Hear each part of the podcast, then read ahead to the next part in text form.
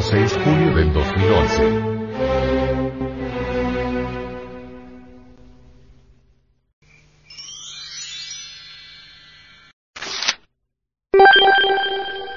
La ciencia materialista. Sobre la ciencia materialista, el venerable maestro, Samael Aumeor, dice. En cierta ocasión, discutían un ateo materialista, enemigo del eterno Dios viviente, y un hombre religioso. Se discutía sobre el tema que le quién fue primero, el huevo o la gallina. Claro, el uno. Fue el huevo. Está bien, fue el huevo. ¿Y quién puso el huevo? Pues la gallina.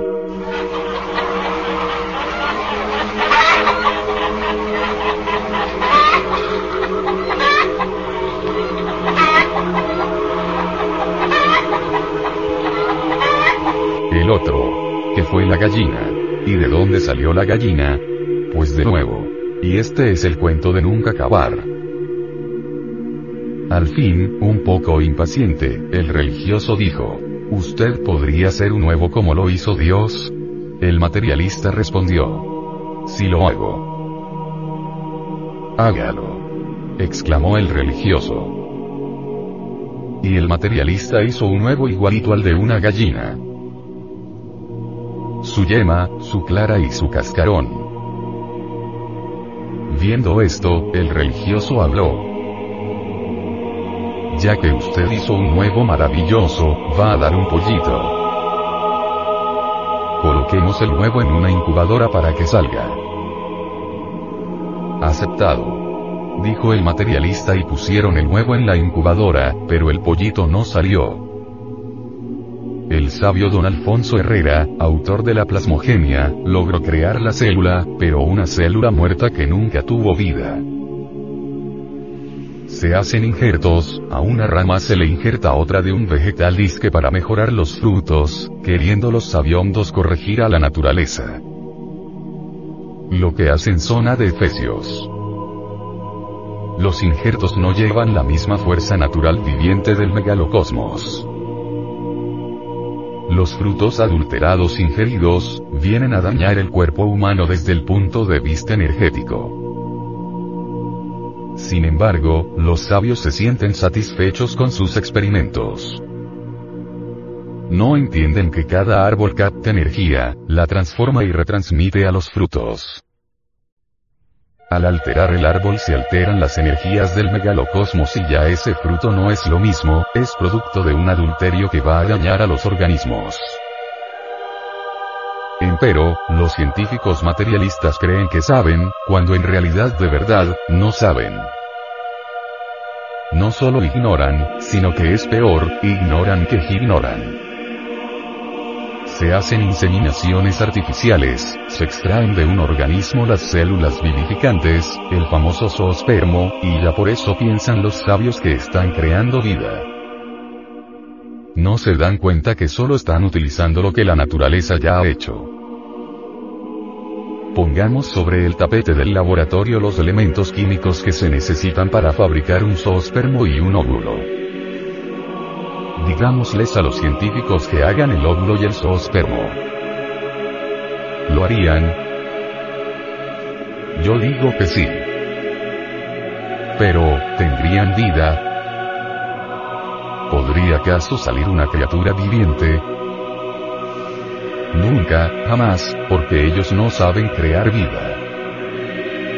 Entonces, ¿con qué pruebas niegan las inteligencias superiores o creadoras, si no son capaces ni siquiera de crear la semilla de un árbol, una semilla que pueda germinar. ¿Cuál es la base que tienen los materialistas para negar a las inteligencias creadoras? ¿Por qué se pronuncian contra el Eterno? ¿Ha podido algún científico materialista crear la vida? ¿Cuándo? Jugar con lo que la naturaleza ya ha hecho es cosa fácil, pero hacer vida es diferente.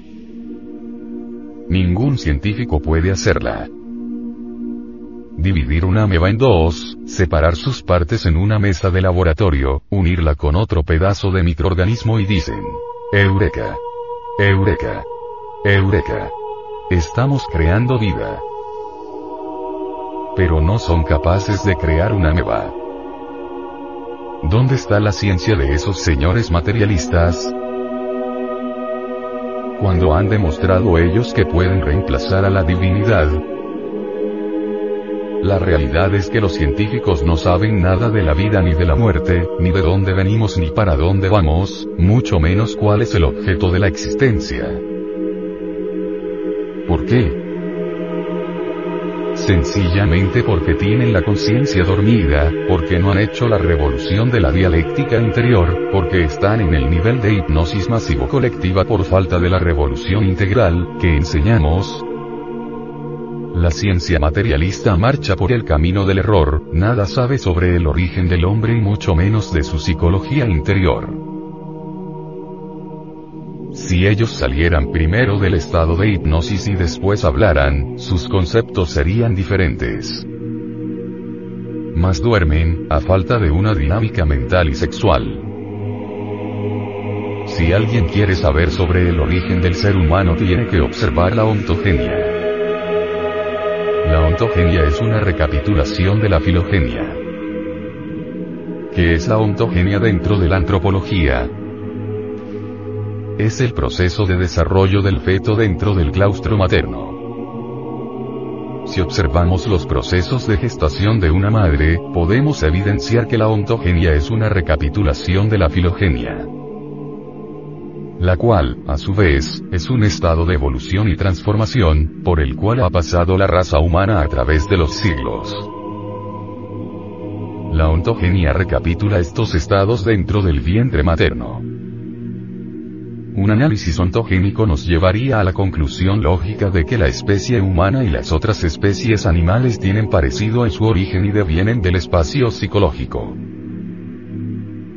¿Cómo es posible que los sabios materialistas digan que existen ciertas variaciones en los distintos tipos de las especies vivientes ya por accidente o en forma espontánea? ¿No resulta acaso esto una contradicción? No son ellos mismos los que dicen que este universo es el resultado de la fuerza, de la materia y de la necesidad. ¿Cómo es que se contradicen y luego nos hablan de variaciones espontáneas en un universo de fuerza y necesidad? ¿Es posible eso? Un universo de fuerza, materia y necesidad, no admite variaciones espontáneas ni accidentales. Esas variaciones en las especies existen por algo que ellos mismos desconocen. La ciencia materialista no solo ignora, sino lo que es peor. Ignora que ignora.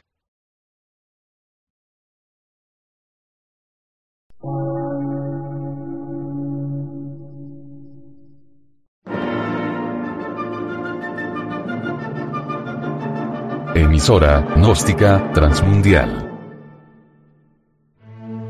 por una nueva civilización y una nueva cultura, sobre la faz de la Tierra.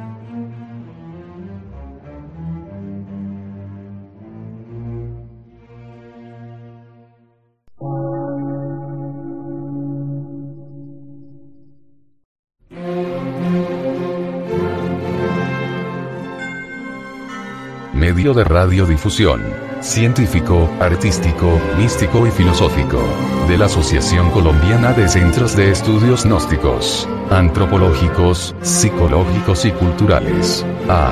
C.